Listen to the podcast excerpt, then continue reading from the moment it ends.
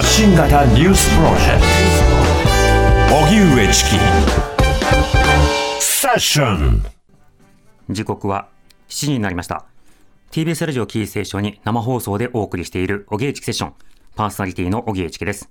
この時間は録音放送の予定を変更しておととい起きた能登半島地震について生放送でお送りします。YouTube でも配信しております。石川県でも放送されておりますので、現地からのメッセージ、こういった事情になっている、こういったことを知ってほしいという、そういったメッセージがあればお送りください。また、被災地へ届けたいメッセージなどもお待ちしております。メールは ss954-tbs.co.jp ss954-tbs.co.jp です。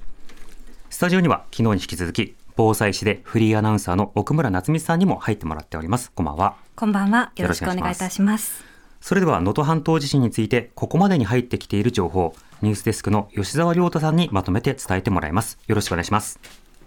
はい、お伝えします。最大震度7を観測した令和6年能登半島地震の発生から今日の夕方48時間が経過し、これまでに65人の死亡が確認されています。倒壊した建物には多くの人が下敷きになったまま取り残されていて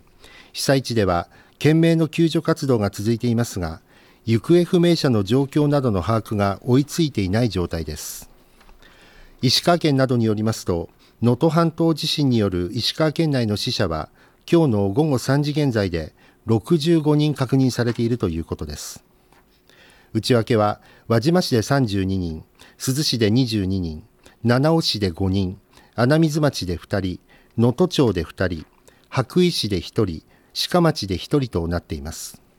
時間が経つにつれて死傷者の数が増えています。また、余震も続き、能登地方では今日午前2時21分と午前10時54分の2回、最大震度5強を観測しました。今月1日に震度7を観測して以降観測された震度1以上の地震は500回以上に上っていて活発な地震活動が続いています。気象庁は1週間程度震度7程度の地震に注意するよう呼びかけています。一方津波で沿岸の地域が壊滅的な被害を受けた珠洲市では幹線道路が復旧しましたが泉谷市長は市内の9割の住宅が全壊またはほぼ全壊だと述べ被害の全容はつかめていません。こうした中新たな被害も発生しています。穴水町と輪島市を結ぶ県道では今日の午後大規模な土砂崩れが発生し複数の住宅が巻き込まれました。この他の幹線道路も断続的に通行止めになっています。石川県のまとめによりますと石川県内では18の市と町で避難所が開設され今朝の時点で合わせて3万3446人が避難しています。北陸電力によりますと石川県内では今日の午後2時時点でおよそ3万3700戸で停電が続いています。輪島市でおよそ9400戸珠洲市でおよそ7800戸能登町でおよそ6200戸穴水町でおよそ5400戸停電が続いているということです。北陸電力は復旧のめどは立っていないとしています。北陸電力に加え関西電力と中部電力からの応援部隊も含め電源車21台およそ400人体制で復旧作業を進めているということです。新潟市では液状化現象により道路や住宅地に大量の砂が流れ込んでいて住民が泥出しなどの復旧作業に追われています。こうした中、二次災害を防ぐため、建物が使用できるかどうか、3段階で判定する応急危険度判定が始まっています。新潟市内では、およそ40の公立の小中学校で建物の損傷が見つかっていて、来週の学校の再開に向け復旧を急いでいます。厚生労働省は今日、能登半島地震による午前7時時点の断水状況を発表し、新潟、富山、石川の3つの県で合わせて11万5000戸以上と明らかにしました。主な内訳は石川県が七尾市で2万1500戸津幡町は1万5000戸輪島市が1万戸河北市は9800戸です。また富山県では氷見市で1万4000戸高岡市は5000戸で新潟県は佐渡市で600戸となっています。このほか医療機関の被害状況は今日午前4時の時点で停電や断水が発生しているのが新潟、富山、石川の3つの県の合わせて16の施設です。石川と富山の両県の7つの施設では人工透析ができない状態で近隣への患者の搬送を進めています。以上地震に関するニュースをまとめてお伝えしました。もう一つニュースをお伝えします。今日の午後3時ごろ福岡県北九州市小倉北区の飲食店で火災が起きたと消防に通報がありました。現場は小倉駅に近い飲食店や商店が立ち並ぶ一帯で周辺に延焼していて消防が消火活動に当たっています。警察によりますと火元とみられる飲食店にいた客や従業員は逃げ現時点で怪我人は確認されていません。鍋の油から出火したという情報もあります。以上ニュースデスクからお伝えしました。ニュースデスクの吉澤亮太さんでした。ありがとうございました。さて奥村さん今、はい、あの応急危険度判定というものがありました。これはどういったものなんでしょうか、はい、これはですね二次災害を予防するために貼られるものでして赤、えー、黄色、緑と3色あります。で、赤が危険、で、黄色が要注意、そして緑は調査済みということになります。で、これ、あの、貼るときにですね、住民の方が立ち会うわけではないので、はい、急に家に戻ったら赤い紙が貼られてて驚いたという方も、あの、過去の災害でも多くいらっしゃるんですけれども、これ、あの、罹災証明書を発行する際に行われる、その被害家屋の調査とはまた別のものになるんですね。はい、なので、罹災証明書、これから、あの、まあ、申請をされていくと思うんですけれどもその時にはその申請をした後にですねまた別の調査が行われてそれによって家屋がその全壊なのか半壊なのかなどが判定されるという流れになります。うんなるほどまた罹災証明のためにも電源に余裕がある時でも構わないのであの家屋の状況これを写真を撮っておくということも大事なんですよね。そうですね保険のあの手続きにも必要になってきます。さまざまな角度からですねもうあの自分にとっては多すぎるんじゃないかと思うぐらいあのいろんな角度から取っていただけたらと思います。はい。それが難しい方は、そういったあの証拠といいますか、写真を撮るということもサポートし合う、支え合うということも大事ですね。ねはい。では続いて断続的に雨が降っている北陸地方の天気、奥村さんお願いします。お伝えいたします。今日も北陸地方は断続的に雨が降り、能登では大雨警報が発表された地域もありました。北陸地方は低気圧や気圧の谷の影響で明日の昼過ぎにかけて雨や雷雨となるでしょう。地震の揺れの大きかったところでは地盤が緩んでおり、少しの雨でも土砂災害が起きる可能性があります。大雨警報の範囲が広がることもあるため、崩れやすい崖や山には近づかず、少しでも安全な場所でお過ごしください。また明日にかけて気温もあまり上がりません。明日の輪島の予想最低気温は5度、最高気温は8度です。特に日中は北寄りの風が強く吹くため、気温の数字よりも寒く感じられそうです。できる限り暖かくしてお過ごしください。はい。奥村さん、こういった寒さ対策いかがでしょうか？そうですね。もうすでにあの寒い状況でずっとあの過ごしていらっしゃると思うので、うん、体がこわばってきていると思うんですけれども、極力こうストレッチ、体を動かして温めるということもしていただけたらと思います。はい。また人によっては着替えがなかなかできない、お風呂に入れないということも大変な負担になりますよね。そうですね。あの重ね着をするということで、えー、空気の層がたくさんできると、暖かさをキープできるというようなあの情報もありますので何かこう負けるものがあったら、重ね着していただければと思います、はい、順番に重ね着のその着方をこう変えるなどして清潔な状況などを、まあ、より自分にとって保っていくいろんな工夫というものも必要になってきますね。ね。はい、ではこの後現地からの状況を伝えてもらいます。Create a better future and new values with you. 荻上チキ。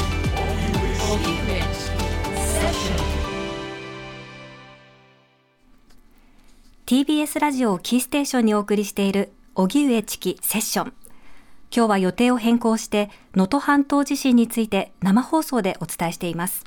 それではここからは被害が広がっている石川県輪島市で取材に当たっている MRO 北陸放送の牛田和樹アナウンサーとつなぎます。事前にお伝えしておくと、現地は電波の状況が不安定のため、会話が途切れる可能性があります。ご了承ください。それでは MRO 北陸放送の牛田さんにつなぎます。牛田さんこんばんは。こんばんは、輪島市から牛田です。お願いしますさん聞こえていますかはい、聞こえてます。よろしくお願いします。はい、お願いします。さて、牛田さん、今、輪島市、えーどういった状況にあるんでしょうか？はい、私は今、あの、輪島市役所の付近にいまして、はい。えっ、と、避難所の近くにいるということになります。うん。この避難所の様子など、今日どういった取材されたんでしょうか？はい、えー午前中に避難所を訪れると、あの、人数としては本当数えきれないくらいの住民の方が避難していました。うん。皆さん、シートを引いて、そしてその上でもう家族、あるいは親戚と一緒にですね暖を取っている姿が見られました。うんそして、やはりあの入り口付近にたくさんの住民が集まっていたんですね。はい。というのも、中にいる職員や自衛隊員を大きな声で呼んで、支援の物資はいつ届くのか、そして新しい情報、どんなことが入ってきているのかということで、はい。かなりあの地震の発生から2日ほど経ちますけど、あのフラストレーションも溜まっているのかなというのが、そういった光景を見て感じられました。ああ、そうした光景から少し距離取るために入り口にいるということですか？あの入り口で、本来であれば、あの住民は入ってはいけないエリアであるんですけど、そのギリギリのところまで行って、呼び出すに近いような、はい、そういった、まあ、あのもう苦しい思いの中で、うん何かできることとして欲しいものもありますし、もうとにかく叫んで呼ぶ、うんうんそういった状況が午前中に見られましたね。なるほど。その後の取材の様子というのはいかがでしょうか？はいえーそこから市役所であの避難されている方々の話を聞いて、はい。その後、輪島市の河合町というところに移動しました。うん。輪島のあの朝市などがありまして、はい。非常に能登では有名な観光地なんですけど、まずはそこであの大規模な火災があったんですね。で、辺り一面、ほとんど焼けてしまっていてう、ん。でその付近を見ますと、いまだに白い煙が少し上がっていたり、焦げ臭い匂いもしました。そして黒く焼け焦げた柱、あとは焼けて崩れ落ちた屋根瓦などですね、もう至るところに見られて、辺り一面はもう朝一のあの賑やかな景色から一変真っ黒に変わっていましたね。うん。これ救助であるとか、さまざまな対応というものは、なかなか難しい状況なんでしょうか？はい、あの救助に関して、さまざまな情報は得てはいるんですけど、例えばあの、私が取材に行った河合町では、7階建てのビルが大きく横に倒れてしまった、そんな被害現場もありました。はい。あの7階建てのビルというのが、隣が木造の飲食店の建物があったみたいで、うん。ビルが倒れたことによって押しつぶされるような形になっていたんですね。はい。で隣のその木造の飲食店の中にいた、おそらく女性1人だと言われているんですけど、中に取り残されたままで、懸命な救助活動というのが続いていました。で、うんその救助活動は朝から行われていたんですけど、はい。私が、えーそちらでテレビの中継をするために行っていた30分ほど前までまだ続いていたんですね。はい。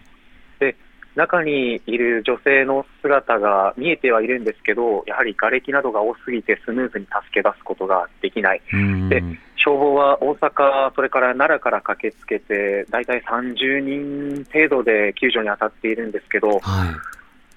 えー、と瓦礫の中に入り込んで3人、4人交代で助けに入るということで、時間はかかっていますけど、おそらく今日中には終わるのではないかと話していました。なるほど。これ、またその他、さまざまな支援物資などについてはどうでしょうか？はい、あの昨日も同じ時間帯にお話しさせていただいたんですけど、はい。やはりこの辺り、支援物資が全然行き届いていません。うん。食べ物、飲み物、そして輪島、そして能登地区はあの高齢の方が非常に多い地域でして、はい。90歳過ぎたお父さん、お母さんに何も食べさせられないんだっていう、そういった叫ぶ声も聞こえてきましたし、うん明らかに物資が足りていないっていうのは、本当に皆さんの表情、そして声から分かりました。あとですね、今日日中の取材で、輪島市内の一箇所、薬局が一時的に空いている場所があったんですね。はい。その薬局の公式 LINE で皆さん情報を得てうん訪れたそうなんですけど、あの一気にお客さんを入れるということができないので、はい。数人ずつお店の中に、もちろん店の中も散乱しているので、ゆっくりと案内してう、んうん。カップ麺であったりだとか、求めるものを売るということになっていたそうなんですけど、はい。私が伺った時点で、だいたい100メートル近くの列が入り口にできていましうて、ん。並んでいる人に話を聞くと、もう何でもいいから食べ物、飲み物を買いに来たということで、はい。1時間並んで家3軒分ほどしか進んでいないんだっていうことで、もうとにかく時間がかかっているっていう、そんな嘆く声もありましたね。本当に長蛇の列で、しかも物資が不足している状態なんですね。はい、で入手するルートというのが、もうあの物資が届く、支援物資が届くっていうところに頼っていては、いつまでかかっても、時間がかかかってもわからないということもあって、うん何か他のルートで空いているところを探して、あとはあの知人を訪ねてとかで、もう皆さん、何か自分から求めに行くという状況になってます。なるほど。避難所では人々はどのように過ごされていて、また、例えばトイレであるとか衛生環境などはどうなんでしょうか？はい、私が今日取材に訪れた輪島市役所では、トイレは使うことはできます、ただ、水が流れないので、手を洗うことが皆さんできません。うん。であのー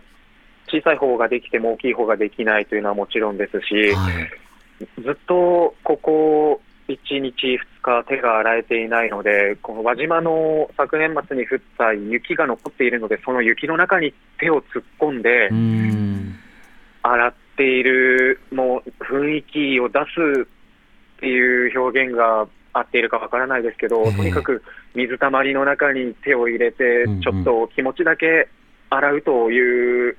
本当にあの苦しい状況っていうのが伝わってきました。うん。なるほど。地元の方々の声、どういったお話が今は聞かれますか？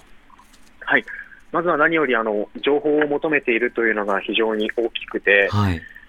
インターネットは使えない状況が続いていますし、つながっても短時間とかなので、うん。家族、親戚でいまだに連絡が取れていない、安否が確認できないっていう声もありますし、はい。あとは仕事仲間とかもですね、あの輪島市役所の避難所のところにもテレビが一つついていたんですけど、そこで流れているのがずっと衛星放送でして、はい。ニュースとか情報番組っていうのが一切流れないので。皆さんあの、地元に住んでいるのになぜこの自分たちの住む町、我が町の情報を知ることができないんだっていうことで、もう疲弊とともにあの怒りであったりだとか、もう本当、いろんな感情が湧き上がっているっていうのは見て取れました。うん。うん。ラジオなどはどうでしょうか？はい、あの人によってはポケットラジオをつけてくれている被災者の方々もいたんですけど、はい。あとラジコなどもなるべく使ってもらえるようにっていうふうに伝えてはいたんですけど、やっぱりインターネットがつながらないとなかなか難しいということで、うん。新聞も来ない、そしてテレビも見られない、あ今ちょっとあのサイレンの音が聞こえているかもしれないんですけど、えええこの辺りもあの本当に頻繁に救急車、消防車が通っている状況でして、うん。えーとにかくあの情報がないということで、なかなかラジオを使ってでもと呼びかけてはいるんですけど、はい。そこもうまくいかないっていう状態で。す。うーん。そうですね、あの311の時にはこうラジオを配布するというような動きも一部ありましたが、それでもなかなかそもそも物資が届かないとなれば、そうしたことも選択肢としては難しいですもんね。そうなんでしょうね。うん。はい、だからあの本当に頻繁に救急車や消防車などが来る状況なんでしょうか？はい、あの昨日この輪島市の中心部に私は入ることはできなかったんですけど、はい。周りのあの住んでいる方々に話を聞くと、うん。明らかに消防の数が増えたという声がありましたので、はい。本当に少しずつかもしれないですけど、あの救助というのは進んでいるのかと思いますし、うん。あとはあの生存の確率が非常に下がると言われているあの72時間以内に、はい。なんとか助け出そうということで、難しい救助作業ではありますけど、うん至るところで行われているのは見えました。なるほど。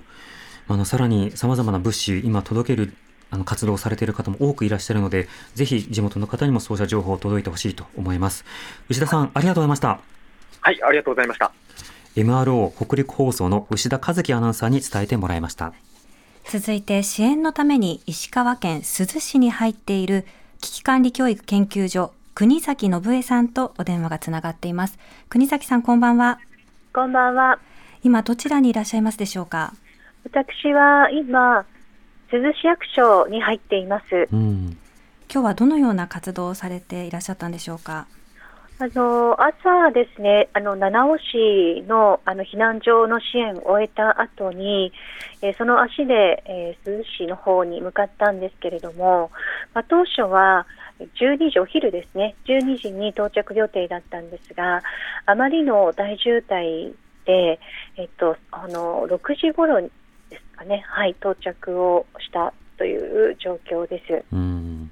12時到着予定が6時間ということはかなりあの進めないような渋滞になっているということですがその通常だったらどれぐらいの時間で行ける距離だったんでしょうか、そうですね、ちょっと私はそこら辺わからないんですが、ただ、えっと、ナビで言うと、それほどあの到着時間はあの、まあ、お昼ぐらいに着くかなっていう、うん。まあ、3時間もすれば着くのかなというところが、まあ、あの2倍はかかっている。であの大渋滞というと交通量が多いっていうのが、まあ、これまでの被災地でよく起きることなんですけれども、はい実は交通量というよりもあの道路が片側一車線になってお互いに譲り合っているので、うんあのまあ、大渋滞になっているという状況です。うん。ちなみに七尾ではどういった支援に入られていたのか、避難所の様子なども教えてください。あはいあの七尾市立の中島小学校のあの被災者の方々に、まあ、支援物資をあのお届けしたりですとか、はい。それからあの市の職員の方とあの今の状況というところをあのお伺いしたりとかっていうことをしました。うん。どんな状況が伝わってきましたか？そうですね。あの割と報道でもですね、あの珠洲市であったりとか輪島市とか、その被害が大きいところの報道があって、でそちらの方に支援はたくさん行っているような、まあ、そんな気がして、自分たちは取り残されているんじゃないかっていうふうに感じている方もいらっしゃるんですが、はい。ただ、えっと市の職員の方は、割とさまざまなところから支援は来ているというふうに、あのおっしゃっていて、ただ、えっと指定避難所はですねあのホームページで公開されているので、あの物資があの来るんですけれども、はい。実はあの地域の方々が自主的に集まっている、まあ、集会場とか公民館はホームページ上で指定避難所ではないために公開されていないんですうね。ん。なのでそこには物資は届いてないんではないかという心配をされていましたなる。ほど。外から入る際にはそうした情報を頼りに、ここだろうということで運ぶ NGO の方が多いですもんね。はい。うん。なので、まあ、あの私のフェイスブックでは今あのこういったその集会場に人が集まっているようですというような情報をあのたくさん提供しています。うん。避難所ではどういった声が聞かれましたでしょうか？そうですね。あの避難所では実はあの珠洲市でもあの到着した後にですね、あの市の職員の方ともお話をしたんですけれども、共通しているのはあのトイレが困っているという声です。うん。で、まあ、断水していて、で、あのトイレが使えない。で、あの便座に便袋をかけるそのトイレの使い方がわからないであったりですとか、で凝固剤が足りない。でそれから、あのまあ、手が汚れてしまい、汚染されてしまうので、うんそれを洗う、まあ、断水しているので手が洗えなくてであの衛生環境が非常に気になっているということは、あの皆さん不安に思っていらっしゃるようです。うん。なるほど。なのであの物資としてはあの、まあ、除菌剤とか抗菌剤とかウエットティッシュとかそれからあの手袋ですねはい。ポリ手袋、はい、それからマスクとか、まあ、そういったものは欲しいという話はありました。うん。なるほど。あのその他のライフラインはどういった状況でしょうか？あのーまあ、私が、えっとその珠洲市に来るまでにですねあの、まあ、山をいくつか越えたんですけれども、はい。もう山を越えてるときは携帯が使えない。うん。まあ、私が使っているキャリアあのみなのかもしれませんが、あのほとんど Wi-Fi もですね、フリー Wi-Fi もあの00あのはい。ジャパンですね。はい、それももう全く使えないような状態でした。うん。であのなのであの被災者の方々は情報が入手できないんじゃないかなというふうにもあの思いましたし、であの私たちもあのカーナビ使うのがあのルート設定ができなくてはい。ちょっと困ってしまったの。どこの道が通れてどこの道が通れないのかとかっていうのも分からず、うん。もう非常にあの不安に感じたところではあります。なるほど。あの私たちができる支援としては今の時点ではどういったことが考えられますでしょうか？そうですね、あのまあ、市の職員の方々はあの電話でですね支援の申し出をあの、まあ、いろいろ受けていると。でそのお気持ちは嬉しいんだけれども、うん例えば珠洲市はですね、まあ、今回、私もあのここに来るまでに本当にたくさんの怖い思いをしたんですけれども、はいあの来ることによって二次災害に遭ってしまう恐れがあるんですね。なので、まあ、あの物資を直接届けるというよりはやはりあの、まあ、義援金というようなお金でのあの支援が今のところいいのではないかというふうに思っています。うんさまざまな団体を支援するということそうしたことを考えてほしいということですねそうですね、うんはいありがとうございました。危機管理教育研究所国崎信江さんにお伺いしました。はい奥村さん今のあの国崎さんのレポートどういうふうにお感じになりましたか？そうですね。やはりあの中に入っていくことが本当に危険な状況である。うんその大渋滞の原因もやはり道路の状況が悪いからということでしたので、このなかなかこう支援物資が届かないっていう情報を聞くと駆けつけなく駆けつけたくなる方も多くいらっしゃると思うんですけれども、そのことによって緊急車両ですとか、まあそういった支援の物資が逆に届きにくくなってしまうっていうこともあるのかなと感じました。そうですね、まあ、そのあたりはその連携できるような団体の,、まあ、あの活動というものも必要になってくるかと思います。またあの今の状況ですと、やはりそのトイレの状況など衛生環境も良くない、そして寒くて乾燥しており、えなおかつ非常にこう、まあ、食べ物もないということで、非常にこう感染症なども含めた健康リスクというのが高いですよね。そうですね。まあ、どのような物資があるかによっても対応できることは変わってくると思うんですけれども、うん。まあ、マスクを着用するですとかあと先ほど国崎さんの方からポリ袋とあったんですけれども、はい。例えばトイレに入る時とか何か食事をとる時に、まあ、手が洗えない代わりにポリ袋をうんつけて、手につけて、はい、するということで、まあ、その例えば汚物を触ってしまったらそれでポリ袋を捨てることであの消毒できなくてもあの汚物を直接触る必要もなくなりますし、うん。なのでポリ袋など、まあ、どの程度物資があるかにもよるんですけどもそういったものを活用してもらえたらなと感じました。うん。それこそお皿にポリ袋やそれからサランラップなどを敷くことでその食器などを洗う必要性がないような状況を作るなどいろいろな工夫もあるわけですがこれ本当にもう現場や避難所によって何があるのかによってもできることは変わりますよね。そうですね。なので少しでも体調の異変を感じたときは SOS を出していただきたいんですね。うん特にご高齢の方などこう我慢しがちだったりすると思います。みんな大変な状況だからちょっとこう体調悪いけどっていうのであの我慢してしまう方もいらっしゃると思うんですけれども、うん例えばまあ自治体の職員の方だったりとか保健師の方に声を上げてほしいですね。はい。今、あの、様々な NGO などもね、あの、それぞれ現地を目指している、そしてすでに現地に入っている方もいるので、あの、そうしたつながりお待ちいただければと思います。発信型ニュースプロジェクト荻上チキセッションおぎえちきセッション。今日は録音放送の予定を変更して、能登半島地震について、防災士でフリーアナウンサーの奥村夏美と荻上チキでお送りしております。ではここで被災地への物資輸送のため羽田空港に待機していた海上保安庁の機体が航空機と衝突し爆発、炎上したニュースについて国土交通省、海上保安庁、日本航空、それぞれの記者会見を取材した TBS ラジオの崎山俊也記者に報告してもらいます。崎山さんこんばんは。はい、こんばんは。お願いしますます。まず今回の事故についてはどの程度の情報が明らかになってるんでしょうか？えっ、と、つい1時間ほど前ですね。はい実は昨日の記者会見、私ずっと国土交通省の庁舎内にいて、で、途中ちょっと日本航空側がやってきて急に会見を開きたいと、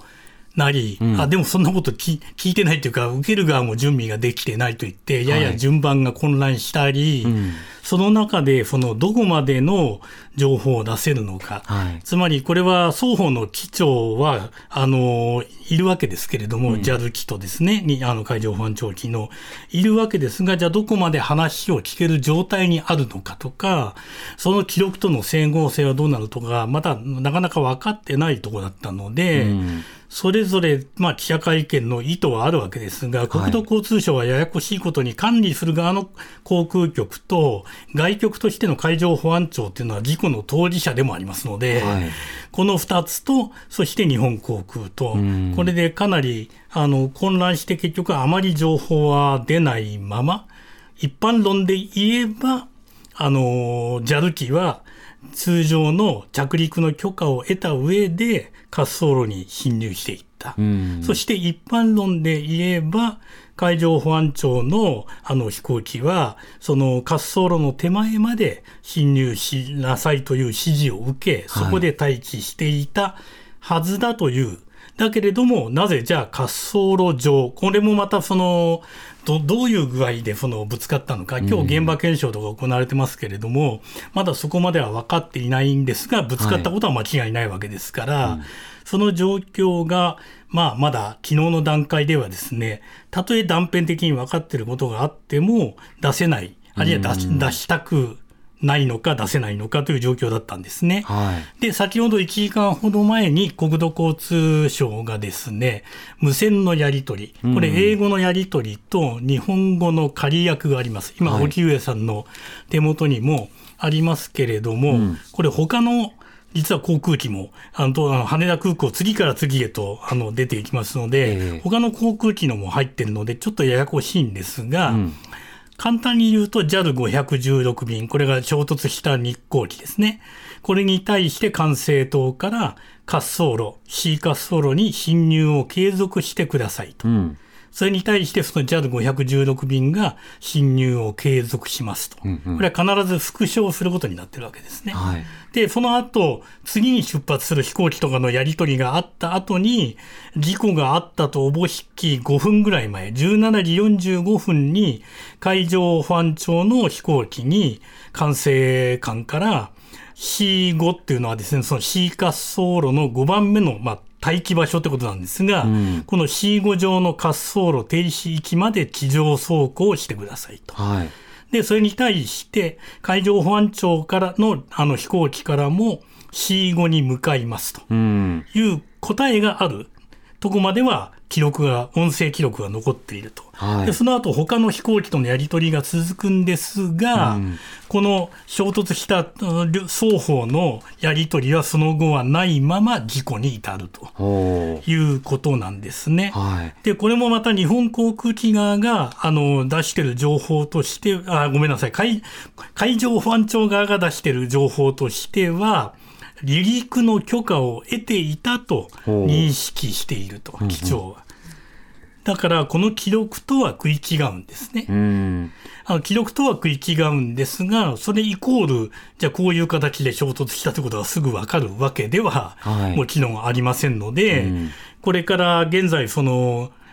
あの運輸省運輸運輸安全委員会、これは国土交通省から独立した機関ですが、はい。運輸安全委員会の調査と警視庁、警視庁がこれは業務上過失致死傷という、まあ、刑事責任を視野に入れての今、捜査、調査が始まっています。ん。これはまだちょっと何日ぐらい、つまり瓦礫を全部片付けてしまうわけには、まだいかない現在ではですね、はい。証拠ですからいかないので、あの、それが終わるまではなかなかわかっ、はっきりしたことが言えるまでは、ただとりあえず、これはあの、もうすでにインターネット上なども公開されていると思いますので、探してみて、それぞれに見ていただければと思うんですが、無線、あの、管制官と双方の機体とのやり取りは公表されています。なるほど。これあの滑走路停止位置まで走行してくださはいいというのがね海上保安庁宛てだったわけですが、この滑走路停止位置というのはどういったものだと理解すればいいんでしょうか？えー、と要するに C 滑走路にですね、あの C、C 何々と番号のついた、あの、いわゆる大気位置の,、はいあのまあ、手元にこうちょっと細かいので、これを地図を見せてもちょっとよくわからないと思うんですが、はい今回 C5 ですが C1 からですね C14 まで、いわゆる侵入する、うん通路、誘導路みたいなものがあるんですね。はい。そこまで行って、停止位置まで走行してください。つまりそこに停止位置があるわけですね。はい滑走路に入らない部分で。しかし、あの、衝突したのは滑走路上であろうと、はい。間違いなく推測されるわけですね。滑走路上のどの程度の衝突だったかまではまだわからないにしても、はい。はい、あるいはその、そもそもなぜ炎上したのかとかね、炎上するからには炎上するような場所と衝突してないと炎上しませんから、そこまでもまだ分かってはいませんが、はいまあそうですね、あの、だからまだ分からないことは多いんですが、警視庁の捜査はともかく、国の運輸安全委員会というのはですね、誰に責任があったということを究明するための委員会ではありません。はい。もちろん誰かの責任で起きたという原因はあるんでしょうけれども、原因究明と再発防止策を提言するための委員会です。なので、今回の場合で言うと、ここからちょっと私の大雑把な言い方になりますけれども、年末年始の大変繁忙期、それに対し、能登半島の地震の災害支援が重なっていてですね、例えば海上保安庁の機体は、海上保安庁の基地、羽田にある場所から、この停止衝突域まで行くまで40分ぐらいかかってるんですね。ってことは相当混雑してたことも想像されうるわけです。はい。では、こういうその繁忙期に災害支援などが重なった場合、どうあの航空管制を行うか、空港をコントロールするか、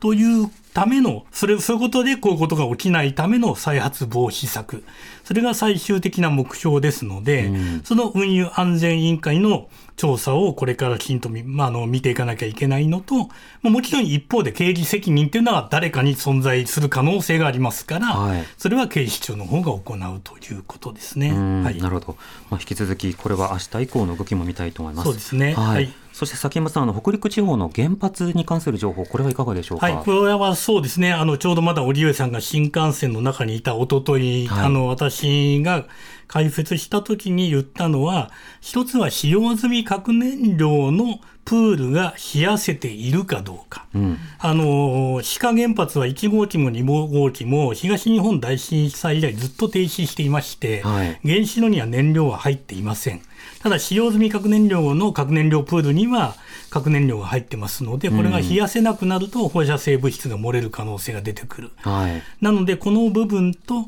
あとその使用、実際放射能が漏れ出しているかどうか、それを検知するモニタリングポストの値、はいこれをきちんと見ていくしかないんですね。んあのそして今現在は、まあ、昨日以来あの北陸電力からはあのプレスに対する説明はないですけれども淡々と復旧作業が行われているものと見られます。うんあの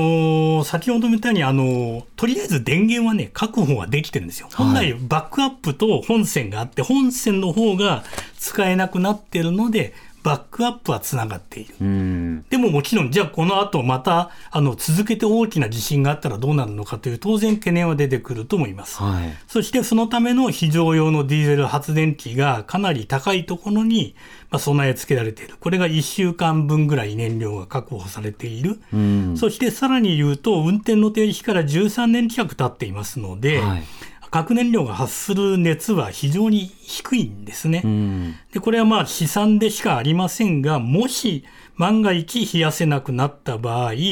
プールの水が蒸発する温度に上がるまでには1号機が17日間、2号機が29日間かかると。うんもちろん今道路が寸断されている。例えばすぐその復旧作業に行けるのかとか、いろんなものを運べるのかとか、あるいはまだこれから大きな地震をが続くかもしれないという懸念はある、ありますので、ん。じゃあその起きてない時に今まさに、あの、要停して復旧作業を行っているところなので、はい。まあ最終的には外部からの電源がバックアップと本線両方あるのが一番望ましいわけなので、うん。そこに至るまでの、あの、もちろん今回のことで、まあ原発と活断層のあり方とかね、はい。考えるきっかけにはしてほしいですが、今現在の非化原発の状況を心配することと、原子力発電っていうのを今後日本がどうするのか、非化原発はまあその理論の一つになってる、対象になってる原発であるんですけれども、はい、それは別に別に考えることは可能だと思いますし、うん、まさに僕は鹿町はまあ昔から何度も行ったことはあるんですけれども、鹿町の方たちは日頃から避難訓練などを通じて、うん、あるいは町との情報のやり取りとかね、住民の、そういったこともやっていると思いますので、逆に確かに遠くにいた方が心配になる可能というのは気持ちは分からなくもないんですが、うん、まずは鹿町および周辺の人たちが避難することが大事ですし、何かあった場合は、はい、そのあたりは冷静に見ていきたい、うん、一方で原発の議論はするんだったらするでいいとは思います、はい、今の情報がどういったものなのか、まずは共有したいと思います。はい、崎山俊明記者でした。ありがとうございました。はい、ありがとうございました。発信型ニュースプロジェクト。TBS ラディオ905-954おぎゅうえちきセッションさて、荻上チキセッション、今日は録音放送の予定を変更して、能登半島地震について生放送でお送りしております。さて、あの、様々な情報入ってきていますけれども、やはり現地に情報、それから水など、いろいろな支援に入りがたいということが今一番大きく問題となってますね。そうですね。あの、72時間のタイムリミットが迫る中、まだ救助を求めている方が多くいらっしゃるということなので、諦めず、あの、救助活動を続けていただきたいなと思います。あの、私の知人でですね、輪島に住んでいて、24時間、あの下敷きになってた方が無事救助されたという情報をあの昨夜聞きまして、あのね、まだまだ可能性はあると思いますので、はい期待したいなと思います、ね、そうですね。声をかけながらということです。そして今、あの、救助の方も、そして支援の方も含めて、いろんなルートから、まあ、各地に入っていると。そして各地への入り方というのも、今、複数、こう、確保されつつあるという状況です。まあ、そうした中、いや、実はこれが必要でということが、中の人と連絡が取れて、第2陣、第3陣と支援に入っていくということになります。しばらくお待ちいただければと思います。TBS Radio 905 954発信型ニュースプロジェクト。セッション時刻は8時になりました。TBS ラジオキーステーションに生放送でお送りしているおぎえちきセッション。今日は録音放送の予定を変更して能登半島地震について防災士でフリーアナウンサーの奥村夏美と荻上チキでお送りしておりますここで電話がつながっています。現在、能登半島の輪島で支援を続けていらっしゃいます、看護師でキャンナス輪島の中村悦子さんにお話をお伺いいたします。電気なども足りず不安定な中で申し訳ございません。中村さん、こんばんは。こんばんは、中村です。よろしくお願いします。お願いします。お願いします。現在どちらにいらっしゃるのでしょうか。今は、えっと、私あの社会福祉法人講和会っていう組織の中で私、訪問看護ステーションの管理者をしてるんですが、えっと、そのステーションの拠点である地域生活海うど空っていう、えっとまあ、いろんな多目的なあの事業をやってるそういう建物なんですね、うん、障害者のグループホーム、ケアマネージャーもいる、相談支援もいる、そして訪問看護ステーションもあるっていう、でえっと、居場所であるみんなの保健室輪島もあり、カフェもあるっていうところで、えっと、こういう災害があったときには福祉避難所として活用しているので、えっと、今、そういう被災したこの地域の住民とからもともと入居しているグループホームの、えっと、利用者さんと一緒にここで過ごしています、うん、要配慮者の方々への支援ということですけど具体的にはどういったことをされてるんでしょうか？そうですね。今日今実はうちも30分前にあのここは床暖房のあるすごい快適な避難所だったんですけど今停電になってしまって、うん、えっと、ちょっと困ってるんですが、えっと、やっぱり気管切開をして喉に穴が開いていて吸引核炭吸引痰の吸引が必要な方とかとおしっこの管が入っている方から褥瘡のある方、はい、と人工肛門ですねそういう方とかをあのお預かりしています。うんあの福祉避難所という場合は、あの他の避難所などと比べても、要配慮者の方が新たに来るということもあるんでしょうか？そうですね。あのケアマネージャーが所属している建物なので、えっと、ご自身の利用者さんで都合の悪い方とかもあのみんなおんぶして連れてきたり道もすごい大変で車が入れないところもあるので一応自分たちの利用者訪問看護の利用者さんであったりあのケアマネージャーの利用者さんであったりここの日頃から入居している人以外の方で健康なお子さんもいますし、うんから地域住民も、この町の住民の方も、えっと、何人か、で総勢、えっと、午前日中は60名いたんですけど、はい。はい、まだ増える可能性がある感じですね。なるほど。発災直後からこういった福祉避難所立ち上げられているのは素晴らしいなと感じていたんですけれども、はいあの停電してしまったということですが、この非常用電源っていうのはあるんでしょうか？まあどのようにして今、はい電気を確保しているような状況でしょうか？ちょうど停電になる30分前に、あの奇跡的に福井のオレンジホームケアクリニックのベニア先生たちご一行が、えっと、DMAT としてこの講話会に来てくださったんです。はい。DMAT として緊急支援ということですね。はい、はいであのキャンナス代表の菅原由美の、えっと、息子さんであるグルンプグルントピーというあの会社をやってる、えっと、菅原健介さんも一緒に駆けつけてくれて救援物資と一緒にあの輪島に本当に2日がかりで来てくださって、うん。その後停電になったのであの小さな発電機を持ってらしたので、はい。今、本当に小さい明かりだけど、真っ暗ではないので、子どもたちもあの最初は怖い怖いって言ってたけど、今は静かに寝てますね。うん。支援が間に合ったということですね。そうなんです、本当に助かりました、水も今日まで来てなかったけど、給水車が来てくださって、はい。でえっと、物資、子どものおやつとか、あの新生児のおむつとか、哺乳瓶とか、あのきめ細かな物資が届いたので、明日は明るくなったら、それを確認して、足りないところに配りに行きたいと思っております。うん。あの数日経ってから停電っていうふうな、あのう何か原因は分かっているんでしょうか？倒木と、やっぱお家が倒れているところに電線が引っかかれているところもあったんで、うんまあそういうので、昨日も30分だけ止まったんですけど、はい。まあ今日も一時的であることを祈りつつ、まだ暗い状況ですうね。ん。なるほどう。ん現時点で、あの、いろいろ支援も入ってきているということですが、まだ足りていないと感じている支援はいかがでしょうか？そうですね。まあ水もあの毎日やっぱり使いたいものですし、トイレも流せないし。でやっぱ手洗いとか高齢者入れ歯とかも洗えないしあの肺炎にならないかなとかいろんなことをやっぱり危惧されます。うん。また普段であれば、例えば誤嚥対策なども含めて、あの配慮された食事などに気遣っておられると思うんですが、はいこうした時期ではいかがでしょうか？えっと、私、ここの中にちょっとあの介護食とかも販売しているので、あのそこにゼリーとかはい。栄養補助食品もあるので、うん。えっと、そういうのを、えっと、今はえ物資が届くまでは、ちょっとそういうのを活用して、あの今日も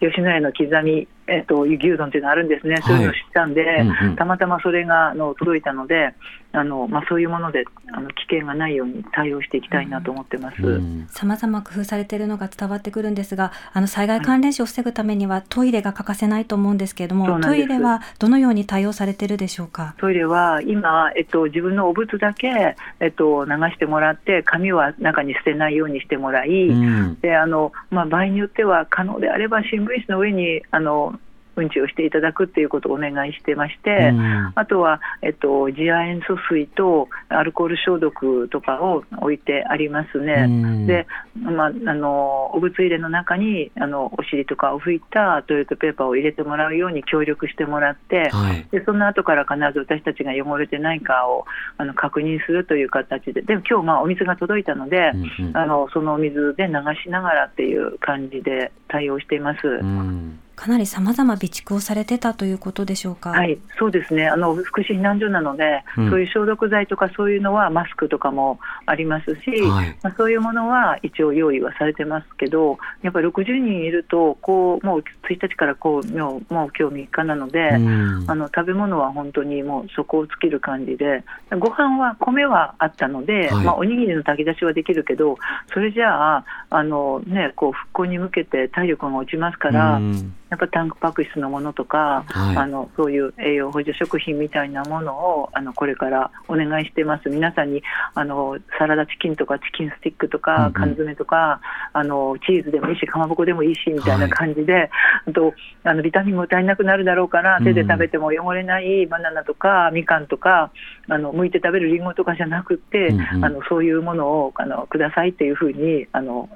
あのメールで励ましてくれてる友人とかにはお願いしてます。うん連絡をしながらあと歯ブラシと、かはい、はい、つながりながですねら今あの物資をあのお願いしているという状況なんですね。そうですね、そうですね。うんはい。あの災害関連死ではやはり在宅避難をされている方も多く犠牲になっていると思うんですけれども過去の災害ではそ、ね,、の在宅の方々へのケアも何かされていますでしょうか？まあ、我々は訪問看護師なので、えっと、もうちょっと家から出てこれなくなって来れない理学療法士も今いるんですけど、うん、今実際看護師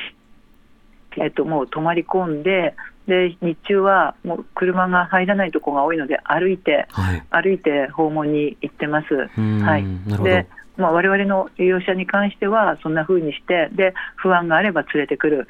お家で頑張りたいって言ったら我々が出向くという形でなるべく避難しようって説得するけどここにいるっていう方が多くて、まあ、ちょっと困っている状況ですが、まあ、それは支援してあげなければいけないなと思ってあの頑張って歩いてます。なるほど。これ北陸放送でも放送されているんですが各、まあ、自宅や避難所などさまざまな場所で聞いている方にはどういったことを伝えたいでしょうか？そうですね。あの命は助かってあの私もそうなんですけど、まあ、命は助かったけど次に感染症とかで命を落とすことがないように自己管理に気をつけて、うん、あの寒いけど避難所であのなるべく横になってるんじゃなくてちょっと背伸びをしたり、はい、軽く運動したりしながらであのちゃんとした栄養をとってあの復興に向けて体を作ってほしいなと思います、うん、気持ちは落ち込むかもしれないけど、命があるんだから、一緒に頑張りましょうっていうことをお伝えしたいです。うん。また地域によって支援についても、まあ、様々差もあるところですが、輪島には一定の支援が今届き始めているという状況なんでしょうか？そんなそうですね、やっと車が入るようになったので、うん、本当に今日すっと入れるのがやっと今日っていう状況なんですね。えーはい、ないち早くあの来られた災害対策の車は入れたみたいですけど、うん、その後の雨とか余震であの今日大丈夫だった家が次の日潰れてて道路が塞がれたりっていう現状があるので。はいまあ、あの明日からも今日もかなり雨降ってるしさっきも厳しい余震があったので怖いですけど、うん、まあ、あの物資を待って無駄にしないように活用していきたいと思っております。はい確かあの先ほど震度5と報じられましたが、その揺れはどうでしたか、ね、揺れましたね。うん、うん揺れましたそうなると大変上げてましたね、子どもたちとか。そうですよね。あの、はい、何かあの子どもたちも含めて声掛けなどはされている状況なんでしょうか？そうですね。あの揺れるのはいいんだよって、あの揺れて潰れないようになってる建物なんだよっていうふうに、揺れないと潰れちゃうんだよとかって言うと、なんだろうみたいな顔してますけど。何？みたいな格好で、ちょっとこうにこやかにっていうことなんですか？はい、そうですね。大丈夫大丈夫っていう感じで、はい、あのうん。まあ、でも、でも、悲鳴上げてますけどね、時に私たちの方も来たとか言ってしまったりして、余計あれですけど、まあ、なるべく冷静を装って頑張ってます、また今後、行政や民間にどういった支援を求めたいでしょうか？そうですね、あのー、今、多分私、気仙沼でも経験があるんですけど、はい、あの心のケアチームとか看護チーム、医療チームっていう風な体制が取れてたかなと思うので、うん、なんかそういう感じで、傾聴してくださる方とかが入ってくださるとありがたいですね、うん、より幅広く物資、情報などに加えて、さらにということですね、はい、そうですね、私たちも健康チェック、訪問看護の合間に健康チェックに入ってますけど、うん、やっぱり人手は足りないので、はい、あのそういう気持ちのある専門職の方に、あの怖いかもしれないけど輪島に来てほしいなと能登に来てほしいなと思います。はい。わかりました。中村さんありがとうございました。いいえ、とんでもないです。ありがとうございます。はい、お忙しい中伝えていただきました、え看護師でキャンナス輪島の中村悦子さんにお話を伺いました奥村さん今の中村さんのお話いかがでしたでしょうか？あの本当に大変な中だと思うんですけれども一番災害時に影響を受けるその要配慮者の方たちに全力でサポートされてるという話を聞けて、あの本当になんかこう勇気が出ると言いますか、うん、あの被災された方々にとっては本当心強い存在になっているんじゃないかなと感じました、うん、ひとまずつないだこの命あの健康に、ま、あの気を使いながらこれからもというような声かけもありましたね。では、能登半島地震について引き続きお伝えしていきます。ここまでに入ってきている情報をニュースデスクの吉澤亮太さんに伝えてもらいます。吉澤さん、お願いします。はい、お伝えします。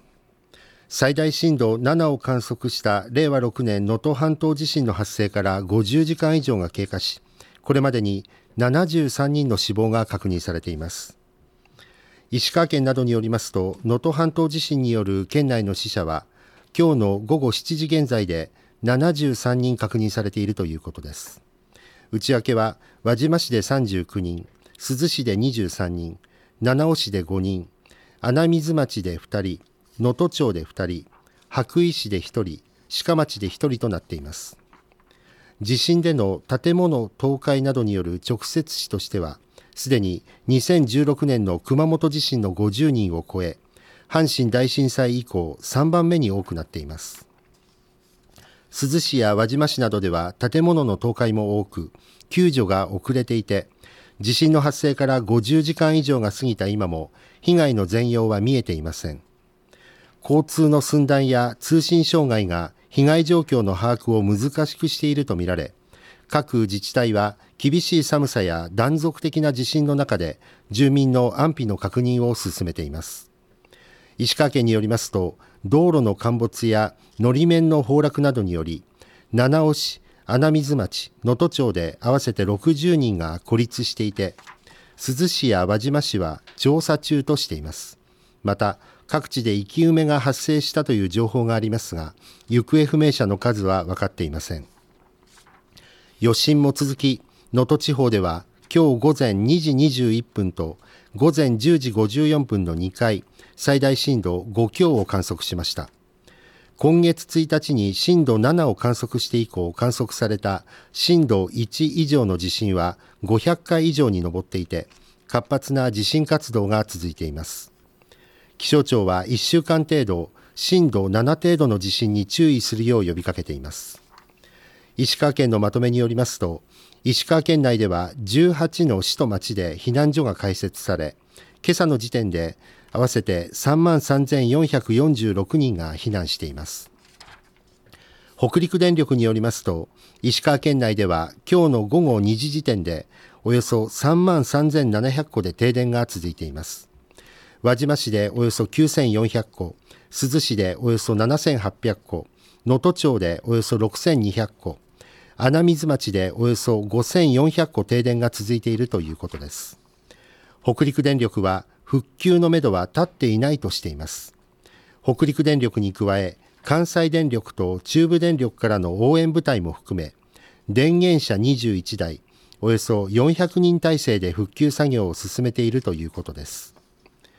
厚生労働省は今日能登半島地震による午前7時時点の断水状況を発表し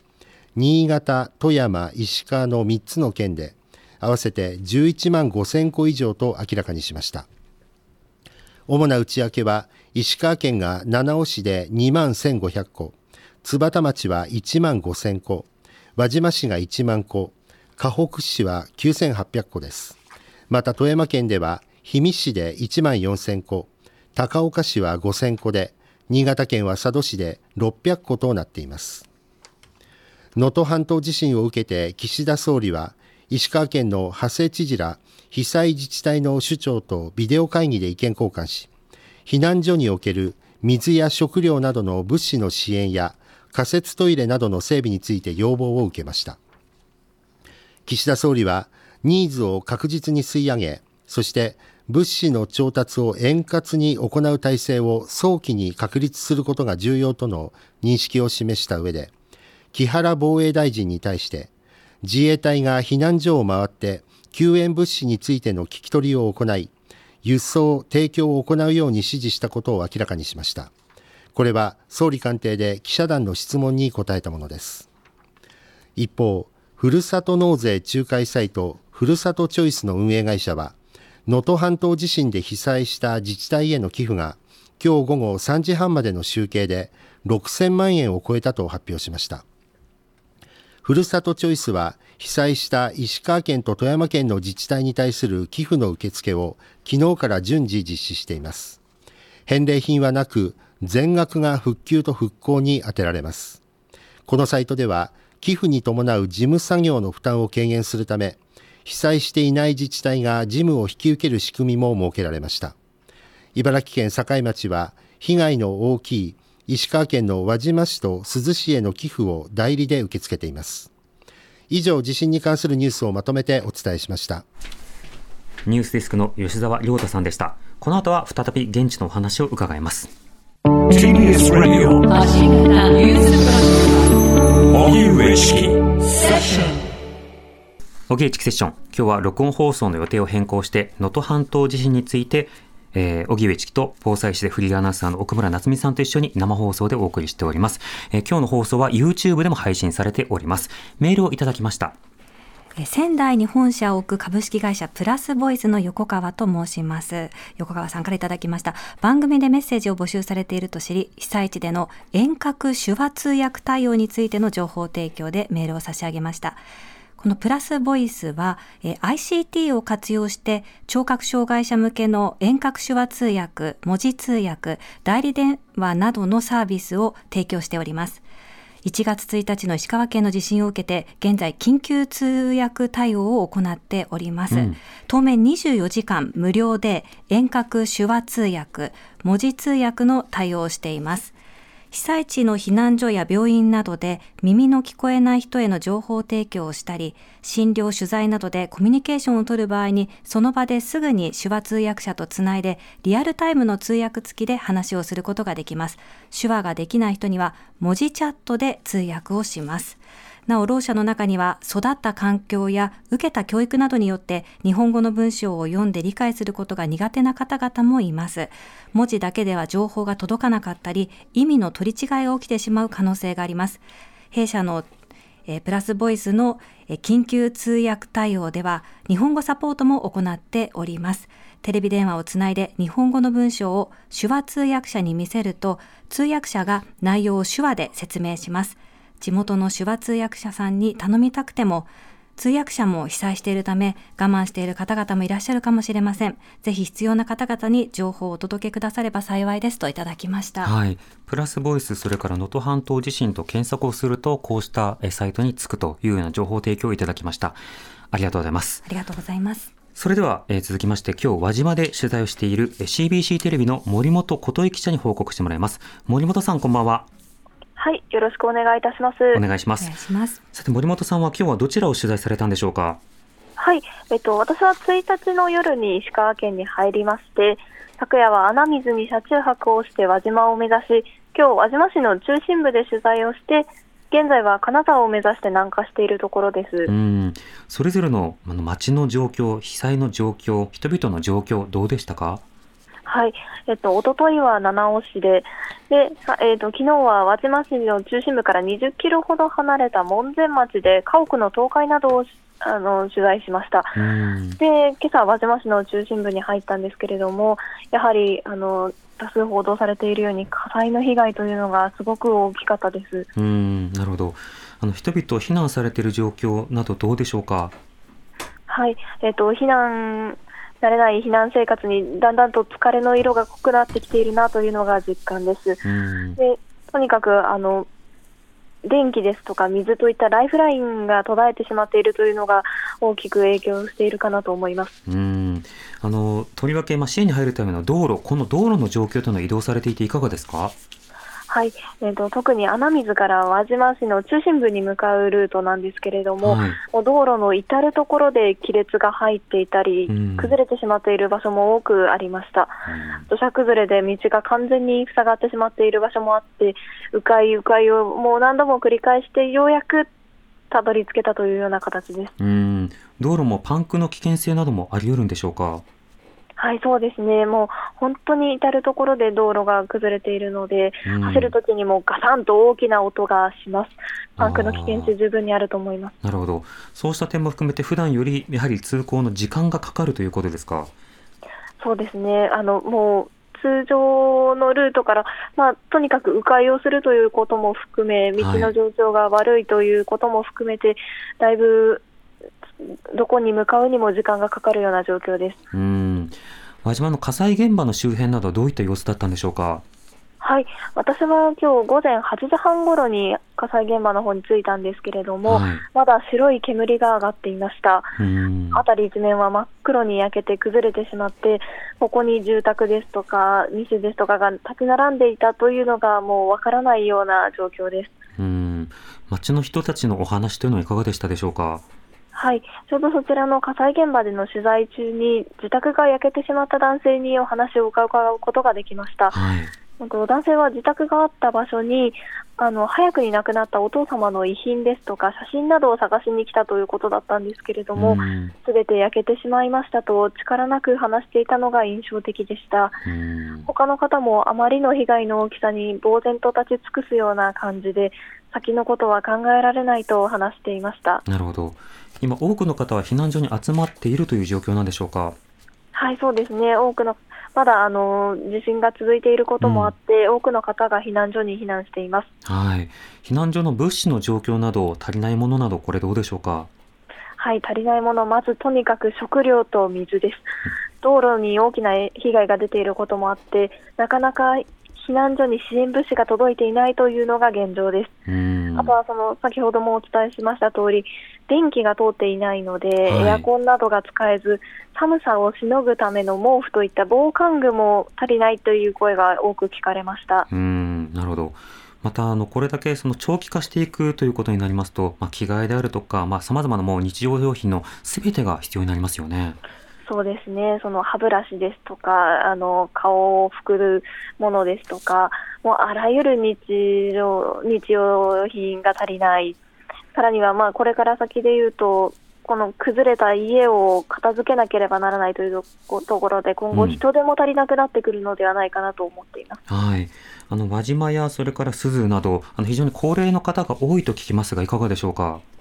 そうですね。あの見ていてもあの高齢の方が多いと避難所でも高齢の方が多く避難しているという声もたくさん聞いています。なかなかその、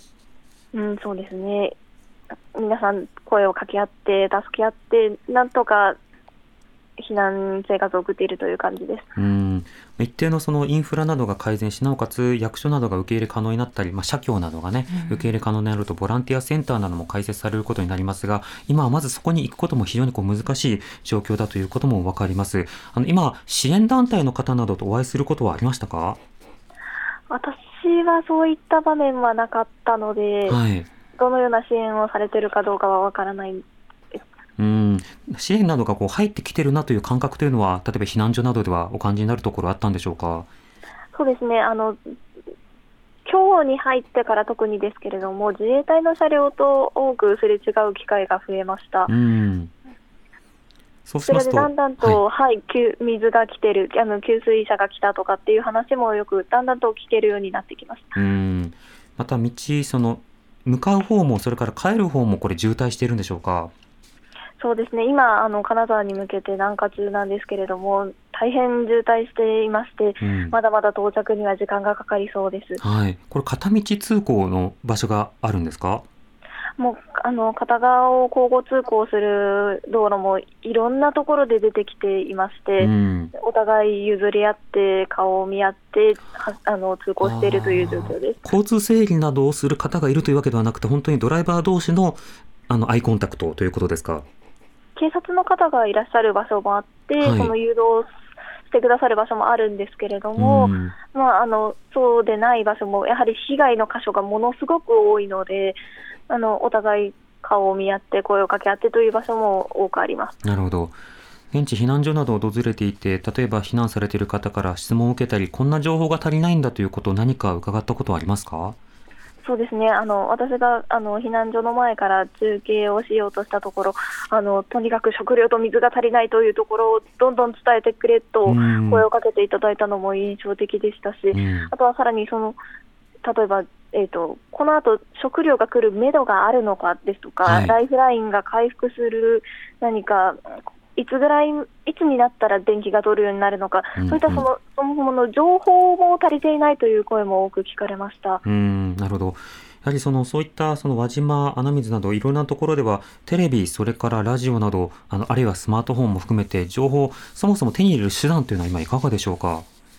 そうですね。電気が通っていないので、うん、なかなかテレビを見るということが難しいのと、はい、あとはなかなかあの携帯もつながりにくい状況がずっと続いていて、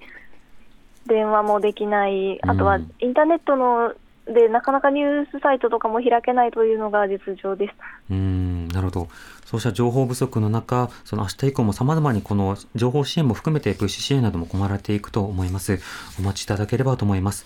森本さんありがとうございました。ありがとうございました。ありがとうございました。CBC テレビの森本琴恵記者に報告してもらいました。では続いて現地で支援をする方にもお話を伺いたいというふうに思います。現地を取材して物資を搬送して失礼しました。現地で支援を続けています。災害 NGO ゆいの前原トムさんです。こんばんは。こんばんは。あよろしくお願いします。よろしくお願いいたします、よろしくお願いします現在どちらにいらっしゃいますでしょうか？えー、っとですね、今能登半島のですね、えー、っと七尾という市町村ですね、に今降りてきました。現地はどういった状況になっていますでしょうか？はい、そうですね。えっと、これまでこの東日本大震災以降、各地の被災地で被災支援してきたんですが、それまでの中でやはりちょっと難しい災害というかですね、対応がですね、はい、難しい被災地になってますね。どういったところが難しく感じていらっしゃいますか？はい、えっ、と広範囲でいうと熊本地震のような広さはあるんですが、半島という、えー、条件が難しくさせてて。立地とかですね、その行き来が難しい、細かいところまであの詰めていかないと孤立している集落が見つけられなかったりとかですね、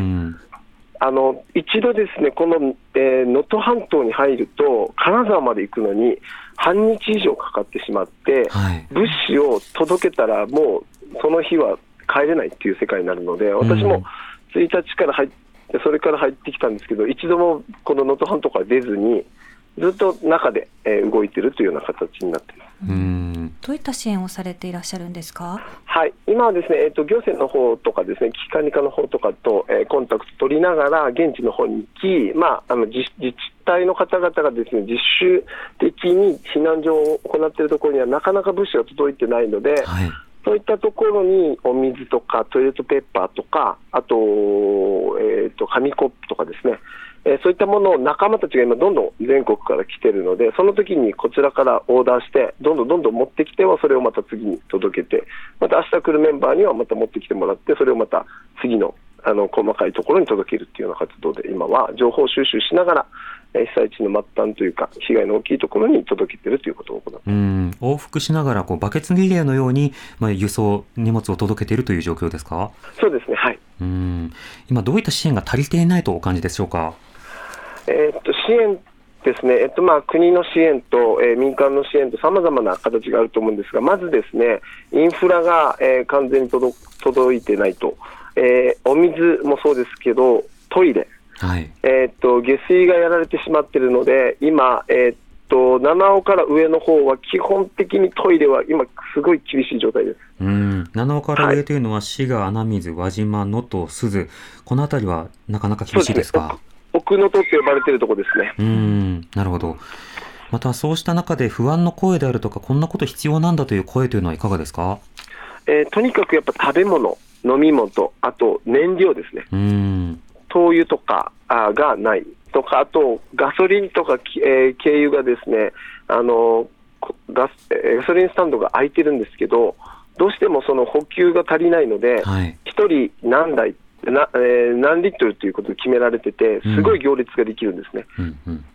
そういった形でやっぱり燃料で、あと灯油がないことでストーブを回せない、で寒くなってみんな焚き火とかですね、あの地方というか、あの端の方では焚き火で暖を取るような方々も結構います。うん。焚き火は木々などをこう集めて、枝などを集めてということですか？そうですね、とか、あとは、まあ、あの倒壊した家とかからは木々もあったりするので、そういったものでですね暖を取りながら今、過ごして、まあ、テントを立てて自治会でどうにか自分たちで食材をかき集めてですね、えー、炊き出しというかをしている方々もいます。うん。支援に入られている他の団体などの方とお会いしたりサポートしている様子などは見て取れたんでしょうか？はいえーと、これまでやはり私、東日本大震災からずっと災害支援やってきているので、全国にたくさんの仲間たちがいるので、顔のつながっている仲間たちとは、えー、日々、ですね情報共有を行いながら、うん、今はどんな状態なのかとか、どういったものが必要なのかということをお話ししながら、えー、各地でみんなが動いてる、始めてるっていう感じですね。うんまあ、昨日入れた団体も、今日入れた団体もあり、明日に入るように準備しているという団体もある、いろんなところが今、動き始めているという状況でしょうか？はい各地から連絡が、えー、私の方にも来るようになってますね。うん北陸放送でも放送されてます、お伝えしたいことなど、前原さん、いかがでしょうか？えっとですね、えっとまあ、支援もそうなんですけど、今回のこの災害は本当に長くなると思います。うん、あの仮設住宅で、えー、たくさん、えー、お家が倒壊してたりですね、生活が避難所から次のステップになっていくということを考えたときに、ま、ち、づくりという意味でも長く関わると思います。うんうんそういった意味では、石川県の方々や北陸の方々が長くやはり被災地に関心を持ちながら、被災地に寄り添う気持ちが大事なのと、能登、うん、半島はこれまでも何年2006年の地震をはじめ、去年も地震が起きているので、はい、結構、住民さんが心が折れそうな感じがいう感じですね。そうですね。はい。今、後ろから音が聞こえましたけど、大丈夫ですか？あ大丈夫です。ちょっとインカムが飛んでますそうなんですね。そういう情報源のもとにやり取りしてるんですね。はい。うん。また行政などに求めたい支援などはどうでしょうか？はい、一応、今、行政の方にもお話ししてるんですが、やはり金沢までが遠いという意味では、能登半島の中に災害支援の,、えー、の支援拠点、広域支援拠点をちょっと作りたいということを提案させてもらってはいるんですが、やっぱり広い範囲でみんなでやっぱり連携して対応していかないとやっぱ厳しいので、えー、行政と民間とさまざまな方々が手を手と手を取り合いながら連携していくことが、やっぱ幅の広い支援になると思ってます。うんまあ、そのためにもまずはライフラインやインフラ、まあ、そうしたものを早く回復させることも必要ですか？はい、あと道路警戒がもうもう早く始まらないあの進まない限りやはりインフラを整わないと思います、ね、うんなるほど。わかりました。前原さん、ありがとうございました。ありがとうございました。はいえ現地で支援を続ける災害 NGO ゆいの前原智さんに伺いました奥村さんいかがでしたでしょうか？そうですね。やはり皆さんおっしゃってることが共通しているので支援が届かない。それはやはり道路警戒、うん、この半島ならではの地形だということがすごくよく分かりました、うん、でまあ、避難所はあの分かりやすくといいますかこうあの状況を把握しやすいと思うんですけれどもおそらく在宅避難ですとか車中泊されている方も多くいらっしゃると思うんですね、うん、で熊本地震の時は直接亡くなった方よりも災害関連死の方が4倍ぐらい多かったわけなんですけれども、はい、その災害関連死で亡くなってしまった方の多くが在宅避難だったというような調査結果もあるんですね。なのであの見えてないところで苦しい思いをしていらっしゃる方がいるかもしれないということそこも懸念があるなと感じました。また東日本大震災の時もそうそうでしたが例えばその仙石線などあの鉄道があのいろいろとまあ打撃を受けると行けるところと行けないところなどで支援のまあ量が変わってくるということもありより困っているところこそ支援が届きにくいというこうした問題点も生まれますよね。そうですね。あの指定避難所には、えー、物資が届いているけれどもそうではないところには届いてないって先ほどの国崎さんの方からもあったと思うんですけれども、うん、やはりどうしてもあの支援をまんべんなくというのが難しい。またあの大きな避難所には物資が大量に届いていてもあのワンマイルですね。ラストワンマイルと言います、うん、ありますけれどもその直接手渡しするところまでの支援ができる人手が足りていなかったりして、はい、現地にはあるけれども被災して困ってる方には届かないっていうそういった問題も起きてくるかなと思います。また東日本大震災でもそうでしたが、例えばその自宅でどうしてもその避難せざるを得ない。なぜなら避難所に行くことが難しい。例えば車椅子の方とか、うんはい、そうしたような方々。これが、例えば何とかあの避難所に行って物資をくださいと言っても、これは避難所で配るようだからということで断られてしまったっていう方がいらっしゃったりであるとか、あるいはそういったようなその仕方で、あの、避難所をこう運用していくとなった時に、どうしてもいろんな人の目線が入りにくいというところがあったりすると、例えば生理用品をはじめとして、いろんな必要な物資というものについて、想像力というのが共有されにくい場面というのもあると指摘されます。この点などいかがでしょうか？うね、あの今は在宅避難をしている方にも支援物資をあの渡すことをあの政府の方からも呼びかけられています。なので、うん、あの避難所に避難している方も在宅避難している方も平等に支援物資を受け取るということができます。うん、で、そのやはりこうその避難所で、まあ、リーダーになった方などのまあ、その価値観ですとかその,、まあ、その方の常識によって格差が生まれてしまうということがあるとは思うんですけどそういったところはあの行政の方ですとか支援に入っている団体の方を、うん、まあ、あのに頼んでですね、えー、本当だったらこうじゃないかっていうことをもっとこうしてほしいという声を上げていただければと思います。なかなか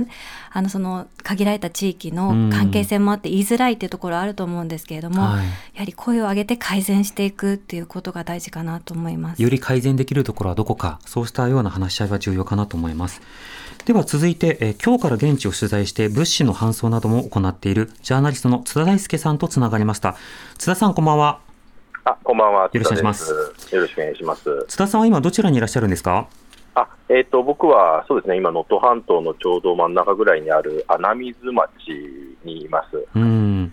あの今はどちらに目指されて、そしてどういった風景を見てきたんでしょうか？そうですねあの今日僕あの珠洲市からの要請で災害支援に入っている NGO のあのピースウィンズジャパンのスタッフの方々に帯同して、はい、え現地まで来ていて、うん、まあ、そのいろんな物資なんかもこういったものが足りてないので、えー、届けてほしいということで、金沢で調達して、はい、向かっていたんですけれども、うん、まあ、これあの、まだあのたどり着けていないというのが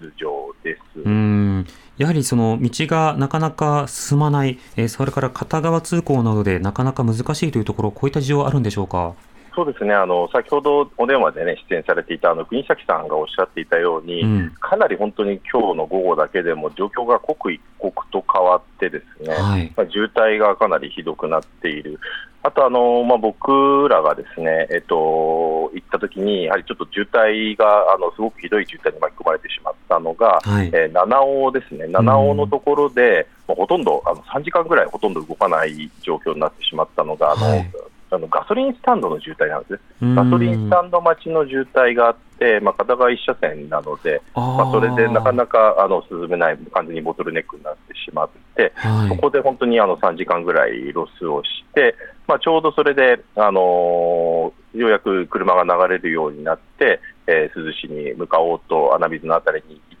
たら、ですね、ちょうど、うん、えー、今日のですねあの石川県があの公式に発表していた、えー、珠洲や能登町に向かうですねアクセスルートの地図があって、まあ、それもあの地図で行こうと思ったらですね、はい、ちょうどそのあの穴水から、えー、向かうですねその県道の303号がですねちょうど本当にあの夕方ぐらいにあの通行止めになってしまって、はい、もうそれもう緊急車両もなんか通れなくなってしまった、まあ、おそらくこのあの夕午後のやっぱ夕方ぐらいから雨が強くなってきて、まあ、これちょっとななんでそうなのかわからないんですけれども、はい、まあ、倒木ですとか、あるいは陥没ですとか、まあ、道路状況が多分悪くなって通れなくなってしまったということだと思いますね。なるほど。今あの、通行可能マップなんかを見ていると、はい、あの南あの1時間前、2時間前は一応、その通行可能というので、あの南側から、穴水から南側から海岸沿いにですねえー、すでに向かうルート、それが通行可能だったんですけれども、まあ、それらもですね今も寸断されちゃっているという状況なので、はい、まあ、この通行可能ルートを見る限りだと、また今あの、珠洲市、輪島市、能登町が、まあ、また孤立してしまっているという状況で、これ、本当にあの空ヘリコプターの中で、何かしら、えー、物資などを、ね、運んでもらうしかないという状況になりつつあるのかなと思います。うん。今、当面はまあ陸路だけではなくて、空路などもさらに強化が必要だということでしょうか？そうだと思いますね、あのもうこれで穴水のあたりもですねもう道路渋滞がすごくて、ですね、はい、もうあのほとんど動けないという状況なので、まあ、僕らも今、ちょっと状況を見るために、ですね、まあ、安全な場所に避難して、えー、状況を見ているという感じです。はい、津田さん、あの今回、ピースウィンズジャパンのあの具体的なまあ帯同だけではなくて、まあ、運転手などのまあボランティア活動もされているということですが、運転大変じゃないですか？あまああのー、今、ちょうどあのちょうど本当にここ2時間ぐらいは休憩できたので、だいぶ助かりました。はい、なるほどなかなかね、あの車中というのもあの難しいと思いますけれども、ちなみに物資というのはどういったものを運んでいらっしゃるんですか？えー、そうですね、あのいろんなあのーとまあ、生理用品ですとか、あるいはあのトイレ携帯用トイレですとか、さまざまなあのものですかね、あまあ、お水とかですね、あの金沢のホームセンターで調達したんですけれども、はい、やっぱり金沢のホームセンターがなかなかですね、やっぱりあのお水なんかも売り切れのところが多かったっていうこと、うん、でであと、まあ、あのガソリンもね、やっぱ足りてないということだったんですけど、ガソリンの傾向感がまだ軒並み売り切れてながら、これが持っていけないということ。うんであの現地でやっぱ支援物資でとにかく今困ってるっていうのがあの、まあ、断水しているところが多いとやっぱトイレが困っているそうではい、で携帯用トイレとかはですねホームセンターで買おうとしたんですけれども、やはり、まあ、これも金沢のホームセンター軒並み売り切れになっているので、はい、まあ、ビズウィンズジャパンの方々ですね、起点を聞かせて、あの猫用のよく固まる砂はいはい、を、それにあのゴミ袋に組み合わせると、簡易トイレとして使えるということで、うん、まあ、猫用の砂はあったので、それをあのたくさん買って、て、えー、持って行って、なんとか届けたかったんですけれども、うん、今、穴水で道路が寸断して、たどり着けてないという状況です、なるほど。また津田さん自身も現地に入るにあたって、まあ、西被害に遭わないよう、まあ、本当にたくさんの物資を持っていかれたということですが、この点、どうでしょうか？そうですね、まあ、あのやっぱりね、今、72時間以内なんですね、はい、あの今は本当にあの生命危険ということで、まあ、あのやっぱり多分プロのあの人ですね、やっぱり支援やられている方じゃないとっていうところはあるので、はい、まあ、あの僕もあの行くかどうかね、かなりあの逡巡した部分はあったんですけれども、うん、やはり、まあ、あの現地に来て、本当に状況が刻一刻と変化しているっていうことが。分かりますし、はい、あのなかなかこれやっぱりあの報道でもねあの細かく伝えられない部分だとは思うので、うん、まあ、このあたりねあのワンストップでねあの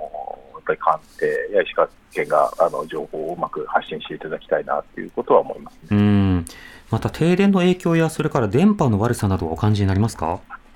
そうですね、あの電波は本当にあの場所によってドコモが通じたり、うん、えー、au が通じたり、今はあのこの穴水は今、ドコモと楽天モバイルはつながらなくて、はい、えー、au はまあ綺麗につながるっていう、でも本当に場所によって全然違うんですよね。あ津田さん、まあ、複数持ってってるんですか？そうですね、あの一応それはあの複数キャリア持ってってなるほど、はい、本当にその持ってるキャリアによって、つまり携帯会社によって、まあ、どこがどうなのかというのが違ってくるんですね。なんかあのやっぱり電源、低減しているところが多いので、非常用電源が、まあ、それがもう追いつかなくなって、それで基地局が動いてないというですね、なんかそういうあの報道がありましたね。うんなるほど。また津田さんのところにいろんな NGO の方からも情報、現地情報など来るかと思いますが、どういった情報集まっているでしょうか？いやでもとにかくやっぱりまだ、あのー、いろんな人がたどり着けないっていうですね、うんえー、それでもう現地も、あのー、支援活動もね、やっぱり人手が来て、いろんな次の、あのー、リサーチだとか、まあ、本当にあの避難所を回って、どういう支援物資をが必要なのかっていう、そこのリサーチをして、実際にあの支援活動に入っていくんですけれども、はい、その段階に、まあ、人がたどり着けないので、えー、できてないという状況で、相当やはり、まあ、この雨なんでしょうね、あのこの雨が、えー、厳しさを増してあの、厳しさをやっぱり増しているようになっているんじゃないかなということを感じています。なるほど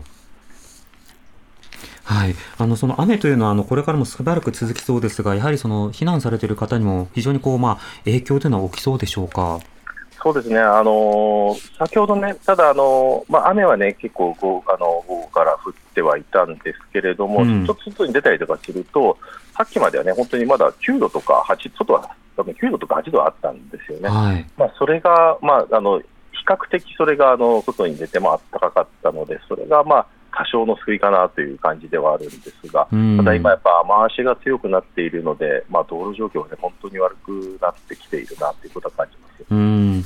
津田さんの今後の予定など、動きなどはどうでしょうか？あもうちょっとあのこのあとどこに動くのか、もうななんならこれ、あのあの穴水からあの金沢に戻るルートもね、もしかしたらあの進ませられるかもしれないという状況なので、ちょっと、うん、あの今後によって見通しが立たないという。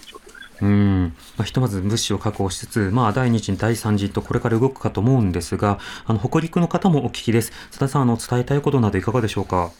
そうですね、まあ、本当に、あのーあのまずは、ね、大変な状況だとは思うんですけれども、はい、あのいろんな形であの支援をが進んでいるとは思いますし、うん、まあ、本当にあの道路なんかもねあのいろんな形で作業っていうのをされているのを見ていて、あのそうですねいろんな人があのかかってるなということは感じているので、まあ、あの少しずつやっぱり届くのを信じて、うん、まず今あのなんとか厳しい状況でも乗り切っていただきたいなと思いましたねうんいろんな団体、今入っているので、あの必ずつながる、それまで少しお待ちいただきたいというふうに思います。津田さん、ありがとうございました。はい、ありがとうございます。ありがとうございました。ジャーナリストの津田大輔さんにお話を伺いました。では、今日ここまでの政府の対応について整理していきたいと思います。TBS ラジオ国会担当の澤田大記者に伝えてもらいます。澤田さん、こんばんは。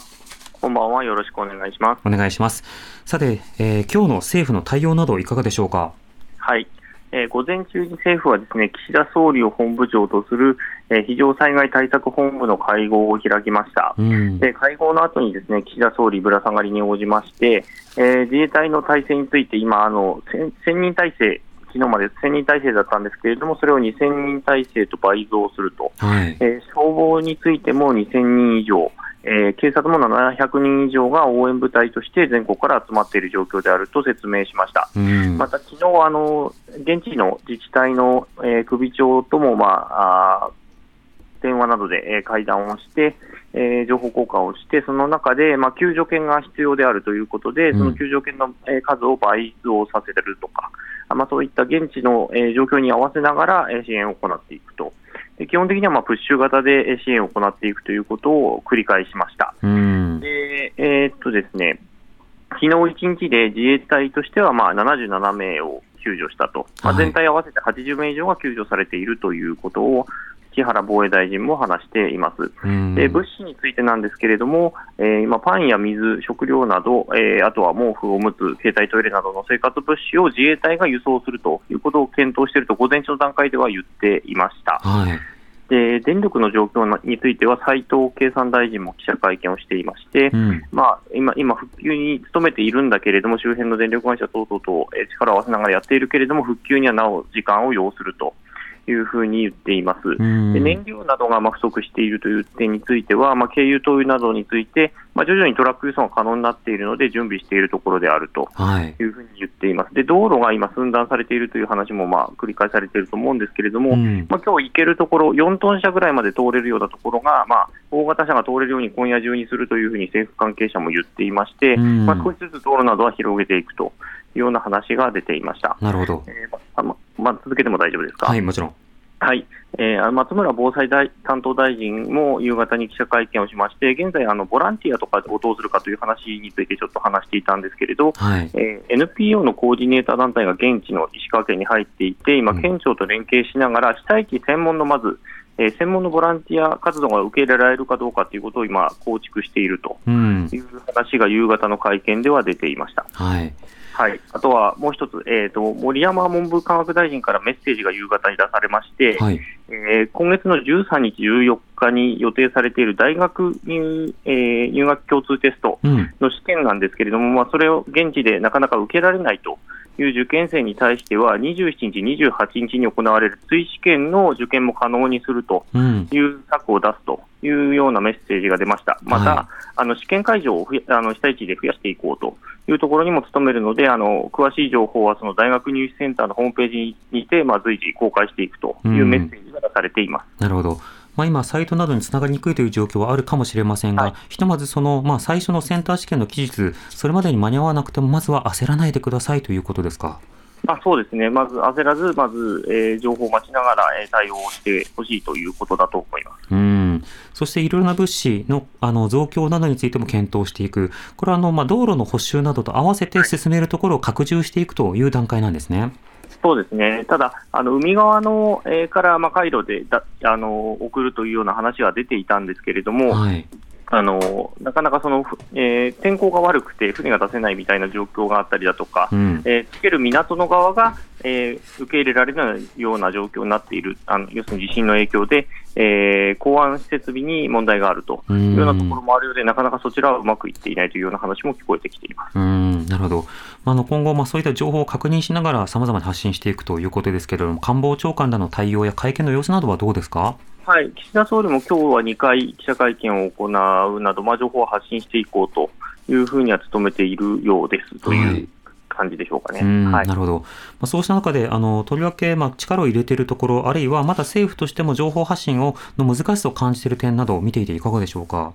やはり、まあ、通信状況がなかなか難しいという点だとかですね、もちろんあの物資がかなり細かいところまでいかない状態、まあ、先ほどその大型車が通れるようにという話もありますけれども、それはあくまでも主要な道であって、はいうん、えー現在もまあ孤立している集落等々もあるというふうな情報も入ってますので、はい、まあ、そちらまでたそのラスト1マイルというか、ですねそちそこまで届くのかと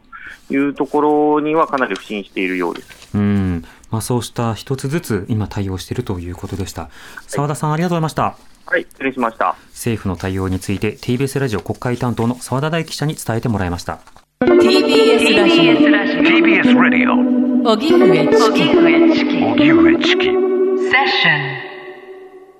荻上チキセッション、えー、地震に関する情報を引き続き伝えていきたいと思います。奥村さんここまでのニュースお伝えしてください、はい、ではここで能登半島地震についてまとめてお伝えいたします石川県志賀町で震度7を観測した能登半島地震は今日県の集計により死者が73人となりました。珠洲市や輪島市などでは建物の倒壊も多く救助が遅れていて地震発生から48時間以上が過ぎた今も被害の全容は見えていません。交通の寸断や通信障害が被害状況の把握を難しくしているとみられ各自治体は厳しい寒さや断続的な地震の中で住民の安否確認を進めています。石川県などによりますと穴水町で6人が行方不明になっているほか道路の陥没やのり面の崩落などにより珠洲市、七尾市、穴水町、能登町で合わせて750人が孤立しています。石川県と富山県の合わせて7つの施設では人工透析ができない状態で近隣への患者搬送を進めています。さらに石川県の高齢者関連の一施設で建物が全焼する火災がありました。怪我人はいませんでした。続いて地震について北陸財務局は管内の金融機関の営業状況をまとめました。北国銀行は珠洲支店輪島支店、穴水支店、門前支店、松並支店の5つの支店で4日以降の休業を決めています。また、牛津支店、宇野家支店、白衣支店、押水支店、松ヶ丘支店、高浜支店、都議支店、七尾支店、中野都支店、和倉支店、中島支店の11の支店で窓口の営業を休止し ATM、現金自動預け払い機のみの営業を行うとしています。北陸銀行は輪島支店と珠洲支店を当面の間休業するとしています。北国銀行と北陸銀行ではいずれも4日から相談窓口を開設します。白山信用金庫は金沢市の鳴輪支店を当面の間休業するとしています。以上、ここまで入ったニュースを伝えてもらいました。えー、リスナーの方からメールいただいております。えー、浅田さんありがとう、ありがとうございます。いつも MRO 北陸放送にて拝聴させていただいております。私は石川県金沢市に在住しています。私は地元のコミュニティ FM で、やっぱりボランティアパーソナリティをしているのですが、ラジオに関わる身としては、臨時災害放送局の開設が進んでほしいと思っていますと。コミュニティラジオなど情報源がさらに増えると、きめ細やかな情報が伝えられるようになる。こうした状況が変わっていくと、また情報共有も進むかもしれないですね。やはりその地域の情報を被災された方たちは求めていますので、うん、その地域ごとに情報発信する放送局ができるといいなと思います。はい。また他の災害を経験された方からのメールでも、政府などもね、今日はここまで来ました。明日はこうしますという方針だけでも伝えてくれるとありがたいという情報がありました。引き続き、えー、ラジオではこうした災害関連のニュースを伝えていきたいと思います。それでは今夜のセッションはここまでです。お相手は荻上チキと奥村夏美でした。荻上チキ。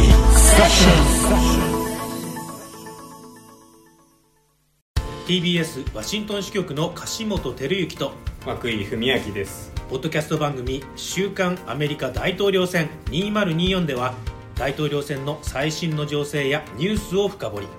現場取材のエピソードや舞台裏も紹介しています。毎週土曜日午前9時頃から配信です